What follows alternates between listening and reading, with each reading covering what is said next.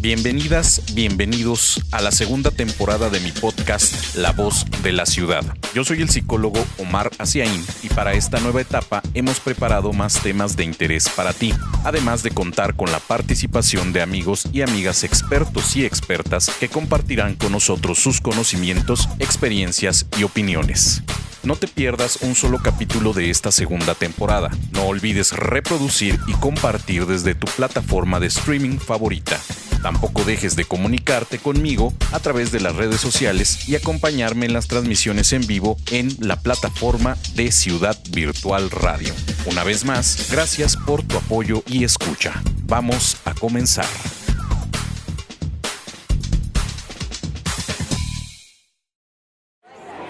Escucha, participa, opina, aprende, reflexiona,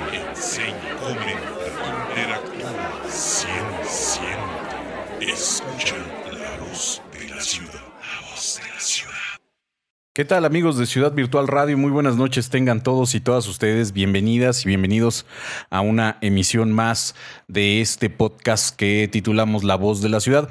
Yo soy su amigo el psicólogo Omar Asiaín y estoy con todos y todas ustedes agradeciéndoles la verdad de que bueno, estamos tratando de cerrar la segunda temporada de este podcast. No lo hemos logrado porque bueno, nos han pedido hablar un poquito más acerca del amor romántico y sus implicaciones y de verdad eso que nos eso nos emociona mucho ya que bueno, pues es eh, algo que que me hace pensar que estamos haciendo las cosas pues más o menos bien y por supuesto agradecerles el, el apoyo que nos dan este, con las reproducciones en sus eh, plataformas favoritas de streaming y el, compartir, por supuesto, la liga para que otras personas escuchen, para que otras eh, personas también puedan reproducir y compartir. Eso es de lo que se trata al final, esto de las redes, redes sociales y de los contenidos.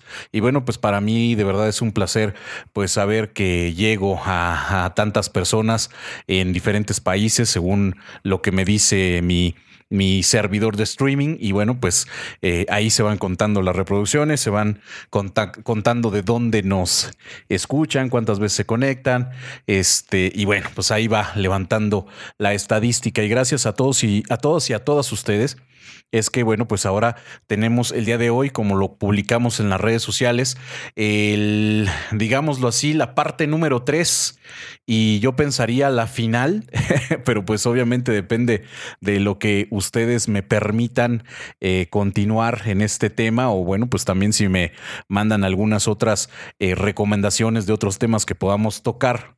Eh, des- ya saben, desde la, desde la trinchera de la, de la psicología. Y bueno, pues los vamos a, los vamos a retomar con mucho gusto. Y bueno, pues este, esta parte 3 del amor romántico, este, le hemos dado un, un título muy particular porque nos habla acerca de, bueno, el amor romántico ya dijimos que no funciona, ya dijimos que se necesita este algunos elementos importantes para poder vivir en pareja, que fue, que fue la segunda parte. Y esta tercera parte hablaremos de si el amor por sí solo es suficiente en una relación. Por supuesto, trataremos de relacionarlo con esta concepción del amor romántico que hemos visto en episodios anteriores y em, trataremos de, de darle un sentido hacia si esta situación del amor, como lo conocemos o como no lo han enseñado o como hemos intentado aprender, porque también en el episodio pasado hablamos acerca de que todas las personas aman según aprendieron o según eh, se les enseñó a amar y desde ahí intentan amar a la otra persona. Entonces hoy hablaremos acerca de si el amor es suficiente para mantener una relación de pareja o el amor romántico es suficiente. Bueno, ya dijimos que el amor romántico no funciona, entonces desde ahí podemos eh, suponer que, que no es suficiente tampoco, pero entonces hablar de otros tipos de amor o de otras formas de amar o el entender el amor desde muchas trincheras nos ayudará a a saber si es suficiente el amor o si necesitamos más cosas para mantener nuestra vida en pareja o nuestra vida sentimental activa, por llamarlo de alguna manera. Así es que bueno, pues vamos a hablar Vamos a entrar en materia acerca de esta situación en, particular y, y vamos a hablar el día de hoy sobre algunos elementos que pudieran de alguna manera mantener o hacer que el amor perdure. Pero obviamente en el análisis, también en la reflexión, los relacionaremos con otras circunstancias que van más allá de la simple acción sentimental, que bueno, no tiene nada de simple, pero que bueno, pues lo, lo menciono de esta manera para entender que vamos a tratar de aislar el sentimiento o la emoción del amor respecto de otras circunstancias que también van dentro de la dinámica de una relación sentimental o de una relación de pareja. Así es que mencionaremos algunos puntos que hemos encontrado nosotros en un sitio llamado tupsicología.com en un artículo particular que se llama Estrategias para mantener el amor. Vamos a ver qué nos dice y, y desde ahí vamos a intentar llegar a alguna reflexión y pues también alguna conclusión el día de hoy para saber si el amor es suficiente para mantener una relación de pareja, una relación sentimental. Como primer punto, este artículo de tusicología.com nos dice que debe haber un equilibrio en el dar y recibir. Busca siempre la reciprocidad, dice el artículo, en una relación de pareja. Dar más de lo que recibes te frustra y enfada. Sin embargo, recibir más de lo que das tampoco te hace sentir bien. La culpa no te permite disfrutar. Es necesario que dosifiques el amor con cuentagotas. Pero si percibes que la balanza se desequilibra con frecuencia, es tiempo de reflexionar y hablar. Como primer elemento, este artículo nos menciona el equilibrio entre el dar y el recibir para mantener o para Em, para procurar que el amor perdure. Equilibrio en dar en recibir es, es básico, amigos, amigas de la voz de la ciudad. El equilibrio en una pareja, en una relación sentimental, es básico. Hemos dicho en anteriores episodios que el amor no es un sentimiento, no es una emoción altruista. ¿Qué significa? Significa que amar siempre va a buscar recibir algo a cambio, siempre. El amor romántico eh, pretende entender al amor desde un punto de vista incondicional, renunciándome a mí mismo para que la persona que esté enfrente de mí sea feliz y con que uno coma donde hay amor, ¿no? Pero en la realidad nos hemos dado cuenta de que no, la emoción, el sentimiento del amor es no es altruista, siempre va a buscar una retroalimentación, siempre va a buscar una, un regreso, un equilibrio pudiéramos decirlo así, entre lo que se da y lo que se recibe. La situación acá es que muchas veces eh, no recibimos lo que queremos recibir. Y esto lo hablábamos en el, en el capítulo anterior, en el episodio anterior, donde decíamos que cada quien ama como puede, como ha aprendido, como lo ha entendido y como le han enseñado. Entonces es muy posible que en el, en el punto del, del, equilibrio entre el dar y el recibir, yo reciba algo que no es lo que estoy esperando. Y si yo tengo una actitud cerrada ante esta situación de la recepción, entonces voy a empezar a pensar, a sentir que la balanza se desequilibra. Es decir, yo puedo estar esperando que la otra persona sea romántica y me traiga rosas todos los viernes y serenata con mariachi, y la otra persona quizás no tenga esta característica en la expresión de sus emociones, de sus sentimientos. Y entonces, al yo no recibir esto, siento que la otra persona no me ama tanto como yo la amo sí me doy a entender.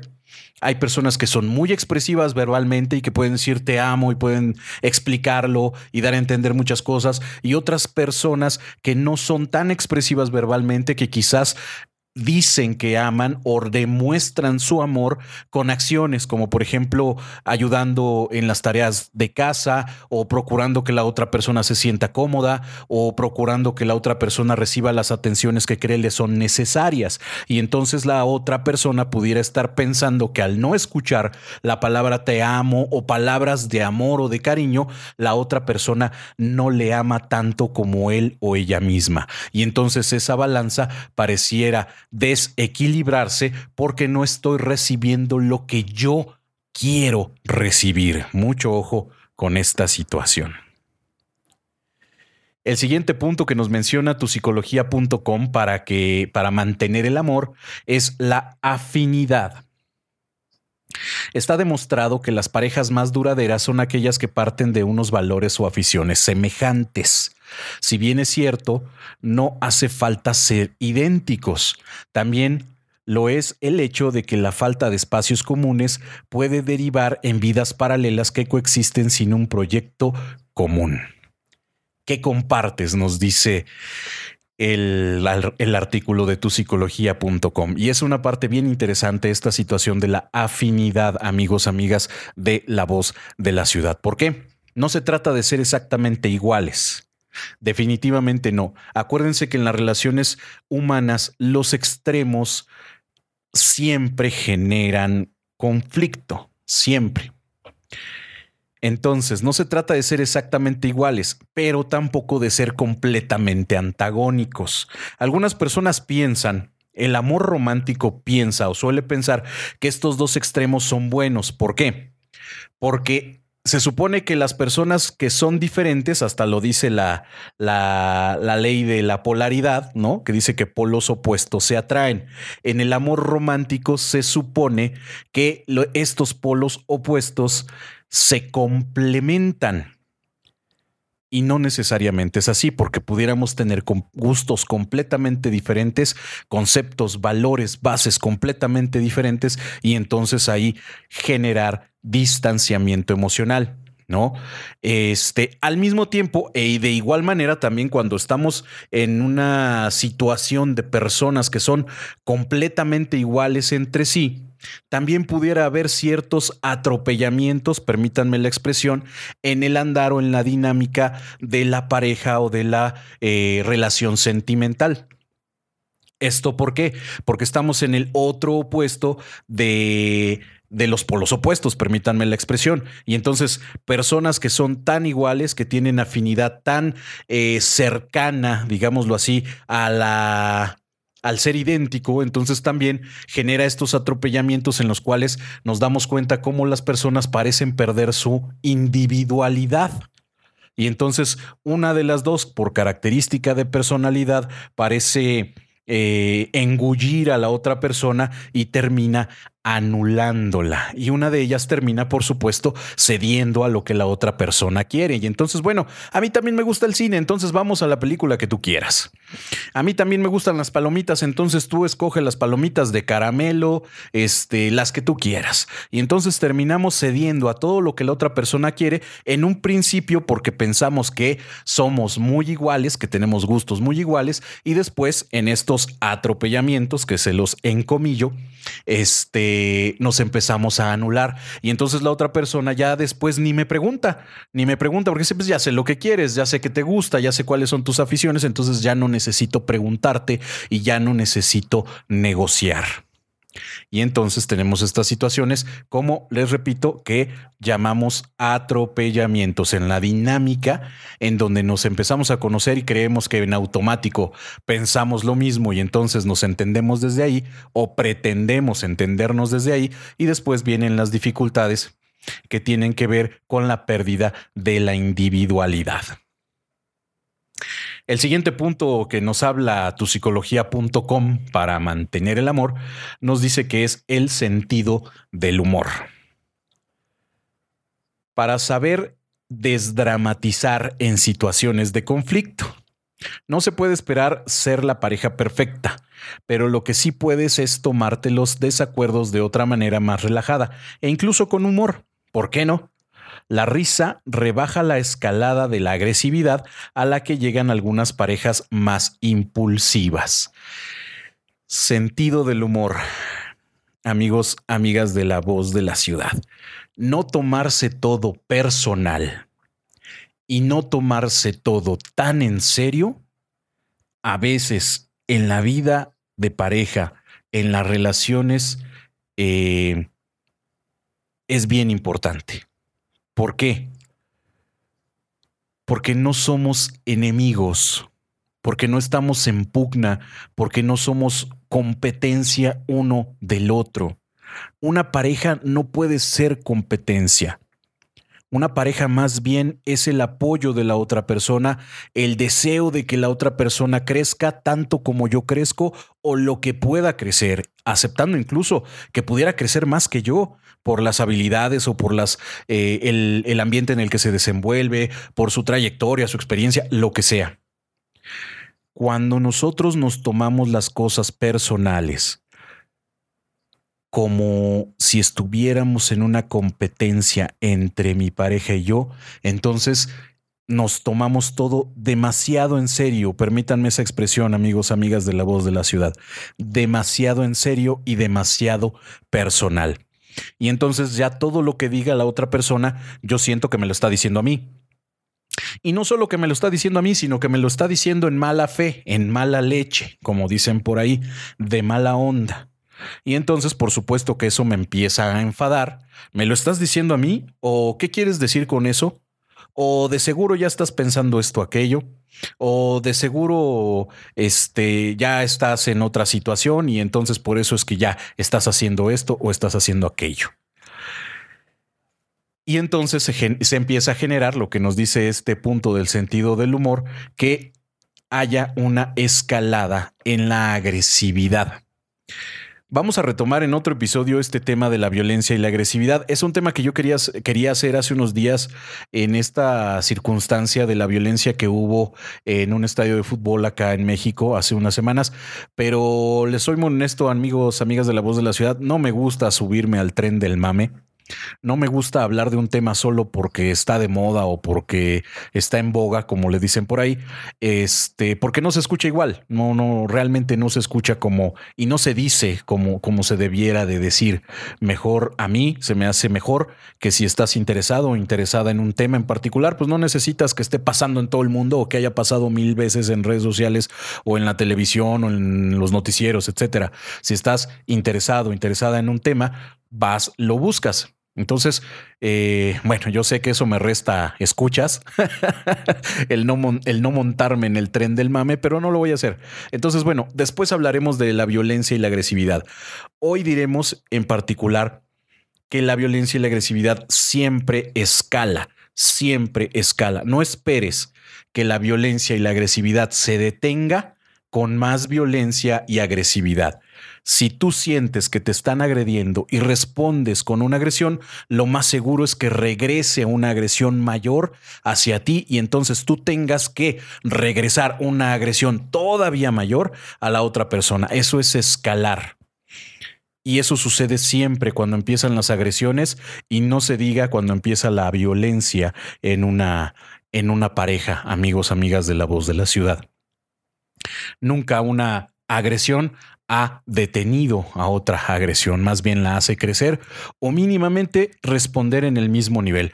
Pero bueno, responder en el mismo nivel es virtualmente imposible. Ya hablaremos en otra ocasión acerca de esta situación de la agresividad y la violencia. Entonces, cuando no nos tomamos las cosas ligeras y no personales, es decir, cuando las tomamos con mayor sentido del humor, tenemos más capacidad de negociar, tenemos más capacidad de preguntar cuando estamos cerrados, cuando estamos en una pugna, en una situación de competencia entre personas, yo ya estoy tomando a mal todo, yo ya estoy a la defensiva siempre, yo estoy como eh, evitando ser anulado o evitando ser violentado por la otra persona. Y entonces no pregunto, doy por hecho que me quieres hacer daño de alguna o de otra manera.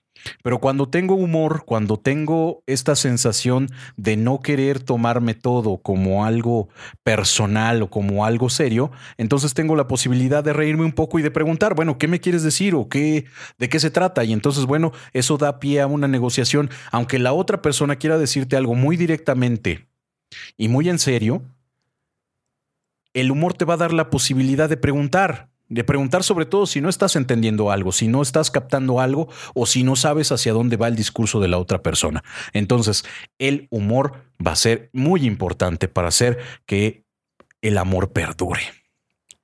En el siguiente punto nos habla acerca de sentir admiración. Es imprescindible que siga habiendo cualidades que aprecies del otro Y es muy positivo expresar esa, esa fascinación de distintas formas. ¿Se admiran? Una de las cosas por las cuales, amigos, amigas de la voz de la ciudad, inicia una relación de pareja, una relación sentimental, por las cosas que te acercas a otras personas, entre otras cosas, porque por supuesto que como dicen por ahí, de la vista nace el amor, de la atracción física, es lo primero que alcanzamos a ver, etcétera. Pero aún desde ese punto de vista de iniciación de un acercamiento con alguna persona, tiene que ver con la admiración. A lo mejor porque te gusta su cuerpo, a lo mejor porque te gustan sus ojos, su manera de hablar, su manera de caminar, su manera de expresarse, este, su manera de trabajar, eh, su forma eh, de, de, pensar o de, de su ideología, por ejemplo. Entonces empieza de algún tipo de admiración un acercamiento eh, con fines emocionales o sentimentales, incluso hasta los acercamientos por amistad. Pero nosotros estamos hablando en particular de eh, emociones o más bien de relaciones emocionales o sentimentales o relaciones de pareja. Entonces, la admiración es básica, amigos, amigas de la voz de la ciudad. En el momento en que tú dejas de admirar a tu pareja, es una alerta, es una alarma, es un foco rojo que se, que se enciende inmediatamente. Primero porque debe haber razones anteriores para esta eh, desilusión, desinterés, podríamos decirlo de alguna manera. Tal vez hemos venido arrastrando confusiones, malos entendidos, pleitos, etcétera, y es por eso que hoy en día empezamos a perder el interés de nuestra pareja. Eh, y por eso es que el foco rojo, el foco rojo, perdón, debe encenderse inmediatamente cuando dejamos de sentir admiración por lo que hace nuestra pareja, por su inteligencia, por su forma de vestir, por lo que tú quieras. Ahí no podemos meter un estereotipo de que el amor romántico diga que, ay, es que el amor romántico este, dice que admiro mucho sus ojos y su figura y no, no importa, eso es parte de la admiración. Obviamente no puedes focalizar una, admiración en una sola cosa. El enfocar tu admiración solamente en el físico de la persona es muy riesgoso. ¿Por qué? Porque pudiera pasarle un accidente y perder ese físico. Pudiera envejecer y perder ese físico, etcétera, etcétera. Es decir, la admiración tiene que ser algo entre más general, entre más global de la persona es una admiración mucho más, uno, saludable, dos, real y tres, por supuesto, que es lo que buscamos con esta charla de hoy, más duradera. ¿Por qué? Pues porque, bueno, a lo mejor este, después de unos años a tu pareja pues le crece la pancita, puede ser. Pero bueno, tiene, sigue teniendo otras cosas que, que, también te gustan, ¿no? Además aprendes a, amar también la pancita. ¿Por qué? Pues porque también admiras cómo ha venido madurando, cómo ha venido creciendo, este, hacia dónde ha dirigido su carrera, etcétera, muchas otras cosas. Entonces, entre más amplio es el concepto de admiración, más duradero y más saludable va a ser. Entonces, por eso es importante para mantener el amor que haya un sentimiento de admiración. En el siguiente punto va, eh, viene un, tema importante. Bueno, todos son importantes hasta donde vamos ahorita, como ustedes han escuchado, amigos, amigas de la voz de la ciudad. Pero este que viene a continuación es bien importante. ¿Por qué? Porque tiene que ver directamente con el amor romántico y aquí es una fractura que puede llegar a un montón de, de cosas posteriores. Pero bueno, vamos a escucharlo y vamos a ver de qué se trata. Dice así, aceptar al otro tal cual es. No tienen por qué gustarte todas las facetas de quien amas, pero es insano desear influir en exceso y exigirle que cambie. De igual modo, puedes valorar su opinión sin tener que compartirla y o perder tu identidad. Híjole, le damos en la torre con este, con, e, con, este punto, le damos en la torre, amigos, amigas de la voz de la ciudad, al amor romántico. ¿Por qué? Si nosotros leemos solamente el título de este punto, dice aceptar al otro tal cual es.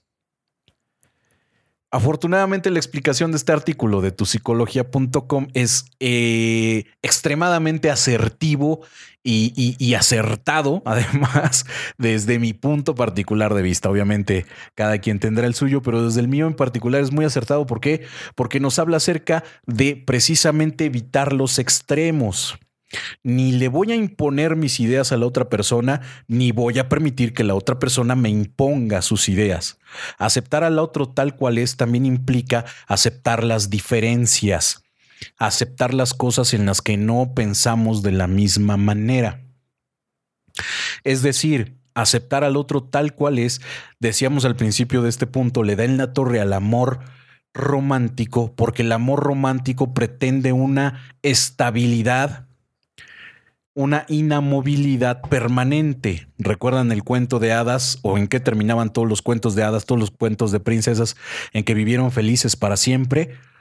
Bueno, pues este punto nos dice que no, que no necesariamente nos tiene que gustar todo, que no necesariamente tenemos que ser iguales en todo y que no necesariamente tenemos que vivir felices para siempre. ¿Por qué? Porque eso no existe. Habrá buenos momentos y habrá malos momentos y debemos aceptarlos, aceptar, como dice aquí, este, el, el ¿cómo dice? El, lugar eh, oscuro de la otra, de la otra persona, ¿no? El, eh, esa parte que quizás no deja ver a nadie más, más que a alguien que considera una persona muy cercana a su pareja, a su familia. Y entonces tú sí lo ves o sí la ves en esos momentos en los que no reluce tanto como la conociste o lo conociste en una oficina, en la escuela, en una reunión de amigos, este, en un lugar casual, en un antro, en un una disco, lo que sea, sino que la ves o lo ves ya en otra faceta completamente diferente. Entonces, aceptar a las personas tal cual son implica el entender que no todo será perfecto, que no todo será estático y que además vamos cambiando, vamos evolucionando. En este punto también quiero agregar que en el amor romántico, aceptar a la otra persona tal cual es implica no pedirle que cambie. Y eso es el otro extremo. Por un lado estamos hablando acerca de que tiene su opinión y podemos no estar de acuerdo y por el otro estamos hablando de, de que no cambie, de que se quede tal cual es. Y eso tampoco sucede. Entonces, el entender que una persona va evolucionando, va cambiando, implica saber que no estamos en la misma circunstancia, incluso como pareja, de cuando nos conocimos hace unos meses, hace unos años, hace unas semanas, de que estamos en otro momento diferente, de que estamos en otra situación diferente, de que cuando cenamos juntos tú y yo solos no va a ser el mismo trato que cuando cenemos con tu familia o con mi familia, sino que tenemos que ir adaptándonos a los cambios y a las exigencias que nos pide el medio a nuestro alrededor. Aceptar al otro tal cual es implica una dinámica, un crecimiento, una maduración en la pareja. En el siguiente punto de tusicología.com nos dice que para mantener el amor debe haber una manifestación afectiva frecuente. Esto es bien importante, amigos, amigas de la voz de la ciudad. Somos una pareja sentimental. Si no hay demostraciones afectivas, entonces, ¿dónde queda la pareja sentimental? ¿Dónde queda la relación de pareja? Dice así, eso de se sobreentiende que le quiero o se supone que después de tantos años juntos sabe que la quiero, no son más que excusas para no exteriorizar tus sentimientos. Reconocer las cosas buenas del, del otro, por pequeñas que sean, haciendo que prevalezcan por encima de los reproches, es una buena manera de cuidar el amor. Dos situaciones diferentes en este mismo punto, amigos, amigas de la voz de la ciudad. Por un lado, no podemos dar por supuesto nada. La otra persona sí sabe que la quiero o pudiera no saberlo. Y como no sé si lo sabe o si no lo sabe, es importante que se lo demuestre.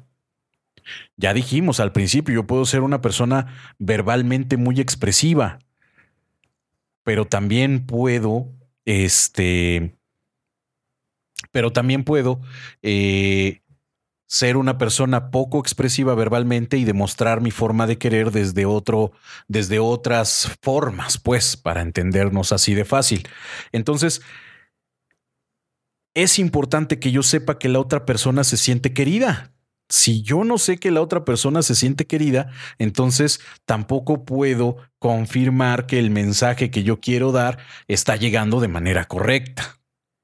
Entonces, adaptarnos a estas necesidades afectivas de la otra persona es bien importante, no dar por hecho. Y del otro lado, en este, en este punto de manifestar, eh, de las manifestaciones frecuentes, las manifestaciones afectivas frecuentes, perdón, está también el reconocer al otro. Ahí está el, digámoslo así, el match no me gusta esa palabra, pero bueno, no, encontré otra aquí en este momento. Ahí está ese cruce, ¿no? Ese embone entre estas dos cosas. Es decir, yo a la hora de expresar mi forma de amar, tengo que buscar la manera, estar seguro de que mi mensaje llega a la otra persona. Y en el caso contrario, cuando yo recibo las manifestaciones de amor, debo reconocerlas en mi pareja también. Es decir, Debo saber, debo conocer a mi pareja como una persona independiente y diferente a mí. Y que quizás un día me llegue con unas galletas y el llegarme con unas galletas es su forma de decir cómo estás, ya comiste, me preocupas, te amo. Y entonces entender esa manifestación afectiva, esa expresión afectiva desde las capacidades de la otra persona, es decir, reconocer. Las manifestaciones afectivas frecuentes son un reforzamiento del amor desde eh, esta reafirmación del yo expresar mis emociones y este reconocimiento del recibir las expresiones afectivas de la otra persona como me las quiera o como me las pueda dar. Esto significa entonces, amigos y amigas de la voz de la ciudad, que cuando nos relacionamos con una persona de manera afectiva, obviamente, como pareja, tenemos que estar en un constante, en una constante dinámica de conocimiento, reconocimiento de las expresiones afectivas para que sean efectivas, permítanme la expresión si yo no me preocupo por conocer las expresiones o las manifestaciones afectivas de mi pareja, es posible que yo sienta que no me quiere. Y si yo no reconozco también la manera en cómo mi pareja quiere o desea que yo le exprese mis emociones, mis sentimientos, mi amor, entonces también voy a tener este, esta fractura entre ese ir y venir de las manifestaciones de afecto. Si se entiende, amigos, amigas de la voz de la ciudad, más o menos? Bien. El siguiente punto que nos maneja tu psicología.com para mantener el amor nos dice reservar una parcela de intimidad y un espacio propio, fomentando que haya un margen para seguir descubriéndose mutuamente añadir un componente de conquista sin tener la seguridad al 100% de que se tiene conquistado completamente al otro. Es un poderoso incentivo. Sí, no dar por hecho que, la, que poseo a la otra persona, ¿no? En el amor romántico muchas veces se nos dice, este, te entregas a la otra persona, eh, la otra persona es tu dueña, este, te posee, ¿no? Y entonces desde ahí creemos que el amor es posesión y no es así. Una parcela de intimidad, un espacio propio, nos dice este punto, es, nos está invitando a que tratemos de conquistarnos frecuentemente, que tratemos de, estar, de provocar la atención de la otra persona. En puntos anteriores mencionábamos esto del, del, del desinterés como un riesgo, ¿no? Pues este punto nos dice que también nosotros debemos provocar a la otra persona el interés de la otra persona para que se mantenga activa permítanme la expresión coloquial, cursi y romántica, de la flama, para que se mantenga activa la flama. Pero no lo decimos desde el amor romántico, sino más bien lo decimos desde el interés. Y esto también tiene que ver incluso con lo que decíamos hace rato de la admiración. Si yo me estanco, por ejemplo, entonces mi, mi pareja pudiera en un momento dado dejar de admirarme, pues porque ya me quedé ahí, porque ya no avancé más, porque ya no busqué más cosas, más éxito laboral, más este crecimiento intelectual, académico, qué sé yo. Entonces, eh, si yo también me quedo estancado como, como persona, pues también puedo provocar el desinterés este, de la otra persona. También puedo provocar que, que, que, ya no quiera conquistarme o que ya no, ya no quiera este, admirarme de alguna manera. Entonces eso, y además de que es recíproco, este, debemos procurarlo para que podamos mantener, les digo, sin hablar del amor romántico, sino más bien hablar del amor la llama encendida. Y bueno, pues que hablar también acerca de la intimidad, amigos, amigos de la voz de la ciudad, la parte de la sexualidad, de la coitalidad, por supuesto, en una pareja sentimental es sumamente importante. Y ahí yo me iría también a otros puntos en general, amigos, amigas. ¿Por qué? Porque estamos hablando también de una compatibilidad sexual, tanto física como emocional. Es decir, explorar que nos gusten las mismas cosas o cosas afines. Recuerden que en sexualidad hay una máxima. Hay una máxima en, en, sexualidad, amigos, amigas de la voz de la ciudad. Y esta máxima es que todo se vale siempre que estemos de acuerdo los involucrados y que no se denigre o lastime a nadie. Esa es la regla de oro. Todo se vale. En sexualidad, todo se vale Siempre que todos los participantes nos encontremos de acuerdo, si somos dos o somos tres o los que sean, que nos encontremos de acuerdo, uno, y dos, que no se lastime ni se denigre a nadie. Esa es la regla de oro de la sexualidad, amigos, amigas de la voz de la ciudad. Y desde ahí debemos conducirnos y saber que podemos explorar, que podemos hacer cosas, que podemos inventar, que podemos descubrir juntos cosas y que, bueno, pues en esa compatibilidad, por ejemplo, en esa afinidad, en esa empatía y todos los puntos que acabamos de mencionar, también en el ámbito coital o sexual, son importantes para mantener el amor es importante. Y eso cada quien es, amigos, amigas de la voz de la ciudad, completamente diferente. Por ahí alguna vez escuché que decían que era muy aburrido siempre eh, tener coito de misionero. Bueno, pues puede ser para algunas personas aburrido, tedioso, para otras no. Para otras es muy bonito, es muy emocionante, es lindo ver a su pareja cara a cara, este, disfrutar los orgasmos, etcétera es diferente. Entonces, que nadie nos quiera poner o imponer reglas en la sexualidad, porque cada quien encuentra su forma de expresar su sexualidad con su pareja o sus parejas, según sea el caso de cada quien. Eh, y descubrirse y redescubrirse en esa circunstancia. Recordemos la regla de oro, que los involucrados estemos de acuerdo y dos, que no se denigre ni lastime a nadie. Así es que bueno, la parte sexual también es bien importante. Otro punto es comunicarse desde la integridad y el respeto, sin castigarse por discrepar y siendo capaces de acordar que se está en desacuerdo en algunos aspectos. Híjole, qué complicado y qué difícil es a veces acordar que no estamos de acuerdo, amigos, amigas de la voz de la ciudad. Estamos acostumbrados a terminar las discusiones, las discusiones, perdón, Estamos acostumbrados a terminar las discusiones en pelea.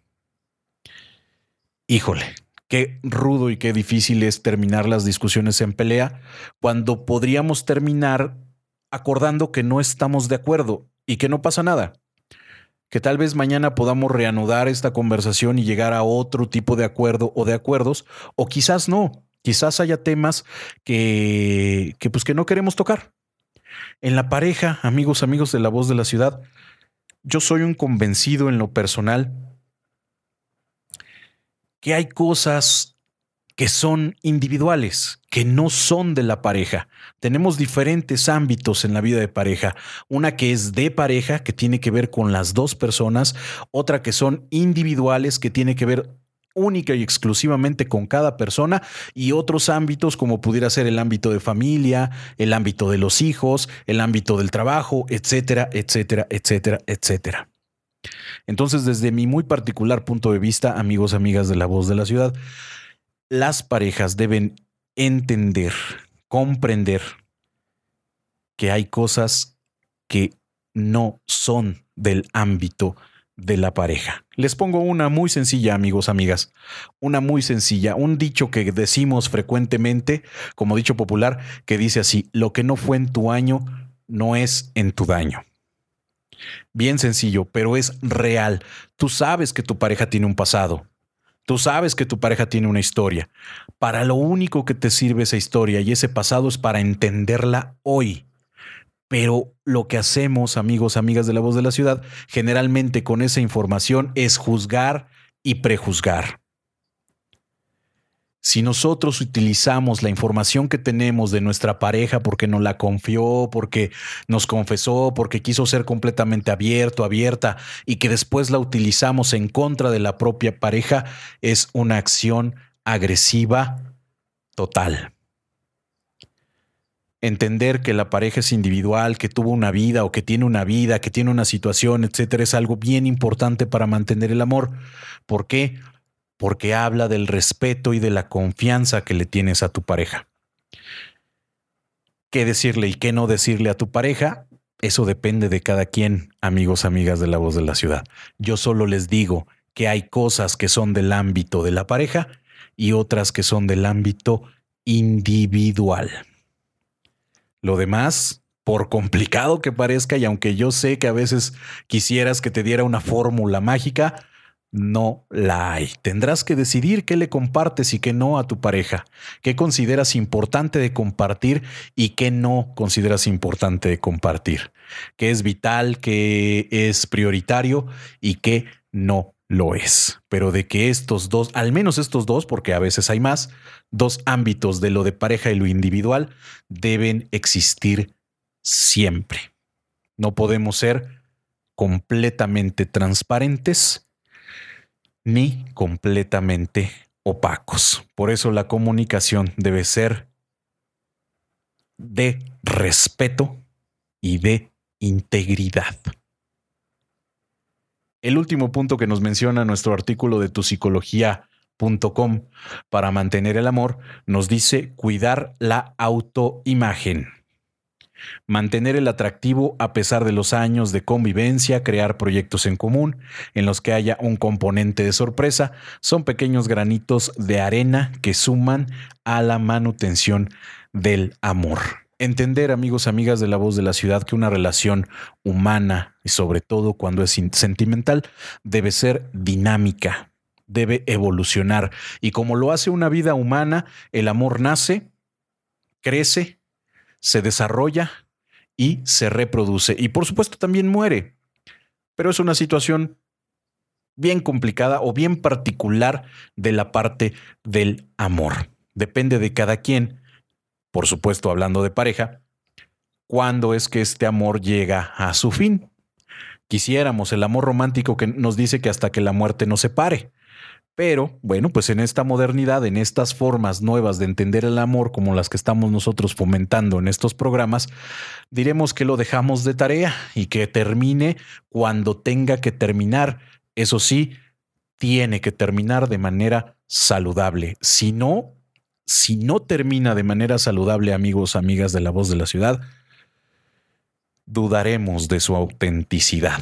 Híjole, qué, qué este, sentencia tan dura acabo de, mencionar, pero no es una máxima, amigos, amigas, no es una máxima, es simplemente una, una reflexión. Para los tiempos modernos que vivimos, si una relación de amor, una relación de pareja, una relación sentimental no termina de manera madura y saludable, se pone en tela de juicio, lo que dices amarme o lo que digo, amarte. Ahí quedó amigos, amigas de la voz de la ciudad. Y entonces, bueno, pues para terminar este episodio 3 diremos, es suficiente el amor para las relaciones humanas, para las relaciones sentimentales, para las relaciones de pareja. Y yo te puedo decir, amigo, amiga de la voz de la ciudad, que no, no es suficiente el amor. Hacen muchas, falta otras muchas cosas más individuales, de parejas, sociales, familiares, económicas, físicas, fisiológicas, sexuales y muchas otras cosas más que alimentan este amor. El amor romántico pretende ser la energía que mueve a todo lo demás. Incluso por ahí en el amor romántico en el siglo pasado se decía que el amor es la energía que mueve al mundo. En este siglo XXI decimos que no. Es al revés. Todas las acciones alrededor del sentimiento, de la emoción, del amor, lo alimentan, lo fortalecen, lo maduran y lo hacen perdurar. Entonces, el amor, amigos, amigas de la voz de la ciudad, no es suficiente, porque el amor no es autosuficiente. Nace por una motivación, se mantiene y crece según lo que todo lo que esté alrededor, como lo que lo acabo de decir, lo vaya alimentando y fortaleciendo. Así es que dejemos atrás en el pasado el concepto del amor romántico y pasemos a un concepto moderno que tiene que ver con el respeto y la integridad de las individualidades que se acercan un día, que caminan el paralelo en esta vida y se apoyan mutuamente, provocando el crecimiento y la maduración de las personas que se entrelazan en esta relación sentimental. Como siempre, amigos, amigas de la voz de la ciudad, les agradezco mucho su atención. Espero comenten, reproduzcan, compartan este episodio y bueno, si quieren saber un poquito más o quieren que les comparta un poquito más de estas reflexiones sobre el amor romántico, lo puedo hacer o si quieren hablar de otros temas, por favor, mándenme mensajes en mis redes sociales. Yo soy el psicólogo Omar Asiaín y estoy aquí para platicar contigo como todos los días martes en vivo en la plataforma de Ciudad Virtual Radio www.ciudadvirtualradio.com.mx si no puedes en tu plataforma de streaming favorita. Por favor, reproduce y comparte este y todos los episodios de La Voz de la Ciudad. Te mando un abrazo donde quiera que te encuentres.